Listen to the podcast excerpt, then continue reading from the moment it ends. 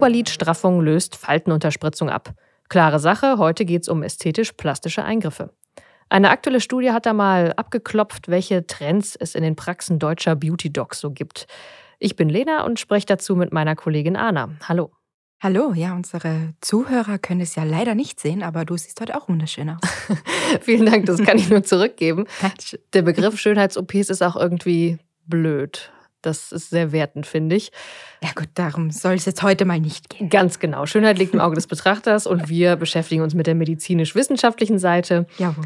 Und du hast dir besagte Studie vor kurzem in einem Artikel vorgeknüpft. Erzähl doch mal, was sind die größten Trends, die sich da abzeichnen? Ich glaube, was man so allgemein als größten Trend in der kompletten Branche sehen kann, ist, dass die Hemmschwelle generell zu Eingriffen immer weniger wird. Und das zeichnet sich auch in der Art der Eingriffe ab, die immer beliebter werden, aber auch wo diese Eingriffe gemacht werden. Es äh, kam bei dieser Statistik jetzt nämlich raus, dass invasivere Eingriffe wie beispielsweise Brustvergrößerungen immer beliebter werden. Das liegt nicht daran, dass nicht-invasive Eingriffe wie Faltenunterspritzungen und Botox weniger beliebt werden, sondern dass diese einfach nicht mehr bei ästhetisch-plastischen Chirurgen durchgeführt werden, sondern eher als Erweiterung des Beauty-Regimes äh, gesehen werden und dann dementsprechend auch unterschwellig bei Kosmetikern oder Ähnlichen durchgeführt werden. Das waren die ähm, so die spannendste Entwicklung daraus resultiert ja auch irgendwo so der Trugschluss, dass bei kosmetischen und ästhetischen Behandlungen weniger Risiken existieren würden als bei, ich sag mal, herkömmlichen Operationen. Das stimmt so natürlich nicht. Das ist trotzdem ein schwerer Eingriff in den Körper und es kommt trotzdem mit denselben Komplikationsrisiken wie jegliche anderen OPs einher. Gut, und damit sind wir eigentlich auch schon bei meinem nächsten Punkt. Denn Schönheits-OPs stehen ja aus verschiedenen Gründen immer wieder auch in der Kritik. Äh, da wird zum Beispiel mangelnde Patientenaufklärung vorgeworfen. Es gibt viele Negativbeispiele von wirklich verbockten Eingriffen, die dann durch die Presse gehen. Auch die Gesundheitsrisiken sind, wie du selbst schon angesprochen hast, teilweise wirklich nicht zu unterschätzen. Du hattest da ja mal über den Brazilian Butt Lift für uns berichtet. Wie entwickelt sich das gerade?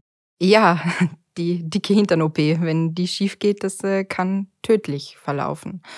Ähm, und der Brazilian Butt Lift ist auch die tödlichste Schönheits-OP aktuell. Wir hoffen mal, dass es sich nicht durch irgendwelche anderen Eingriffe ablösen wird.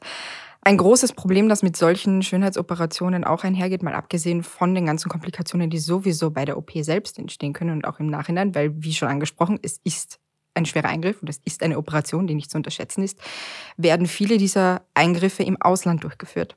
Das hat in den allermeisten Fällen mit Kosten zu tun. Viele dieser Eingriffe sind sehr teuer, vor allem hier in Deutschland, mit den entsprechenden Regularien, die damit einhergehen. Und da ist es natürlich leichter, sich irgendwo im Ausland mal schnell äh, die Brüste machen zu lassen oder eben den Hintern. Ein anderes Beispiel dazu wären äh, kosmetische Zahnersätze beispielsweise. Das fällt auch mit rein, da hatte ich auch was zugeschrieben. Das kann natürlich sehr schief gehen, wenn dann im Ausland eine OP durchgeführt wird. Der Patient weiß oft selbst gar nicht, was überhaupt genau gemacht wurde. Dann nach dem Urlaub frisch operiert in den Flieger und äh, zurück nach Deutschland. Und dann fangen die Komplikationen an. Und dann können Ärzte hier versuchen, das auszubaden, was natürlich oft sehr schwierig ist. Und dann natürlich auch die große Frage, Woran liegt's? Was bedeuten diese Trends?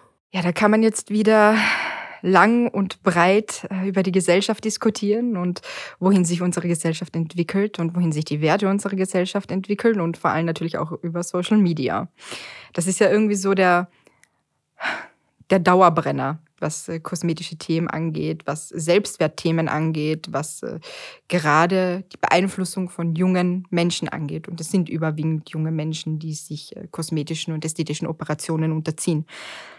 Social Media spielt da natürlich eine Rolle, aber auch ganz aktuell beispielsweise KI-generierter Content. Es ist mittlerweile so schwer zu erkennen, was ist KI generiert, was ist ein echter Mensch wir beschäftigen uns tagtäglich mit diesem Thema und wir sind mit dem Thema vertraut und selbst wir tun uns teilweise schwer, diese Bilder auseinanderzuhalten. Wie soll das jemand können, der nicht so viele Berührungspunkte mit diesem Thema hat? Und auch das kann sehr auf das Selbstwertgefühl und äh, daraus resultierend auf den Wunsch, sich zu verändern oder sich verändern zu müssen, um irgendwo anerkannt und schön zu sein, sich auswirken. Und weil das aktuell sehr viel Überhand nimmt, da habe ich auch ein Zitat mitgebracht, ähm, das ich auch im besagten Text erwähne, von Professor Detlef Hebebrand. Er ist Präsident der Vereinigung der deutschen ästhetischen plastischen Chirurgen. Der meinte zu dieser ganzen Situation, wir beobachten nun schon seit fast ein paar Jahren, wie gerade immer mehr junge Menschen mit Dells absurden Vorstellungen zu ihrem Aussehen zu uns kommen. Also selbst die Chirurgen, die damit jeden Tag im Kontakt sind, sagen, das ist absurd, was Menschen sein wollen. Und daraus resultierte jetzt auch ein Vorschlag der betreffenden Fachgesellschaften zu ästhetischer und plastischer Chirurgie, eine Petition an den Bundestag zu richten, diese Themen betreffend. Und einer der Hauptpunkte darin soll sein, dass KI-generierter Content auf jeden Fall einer Kennzeichnungspflicht unterliegen soll. Auch für unsere Branche in Zukunft sicher ein wichtiger Punkt. Äh, gut, dann bleibt wahrscheinlich abschließend nur zu hoffen, dass wir in Zukunft auf den Straßen nicht lauter Instagram-Gesichtern begegnen oder zumindest nicht mehr als sowieso schon. Und ähm, dass Schönheits-OPs als Eingriffe, so klein sie vermeintlich auch zu sein scheinen, nicht verharmlost werden sollten. Auf jeden Fall. Es ist nicht nur eine ästhetische Korrektur, es ist eine Operation. Das finde ich ein gutes Fazit. Danke dir für deinen Einblick. Vielen Dank.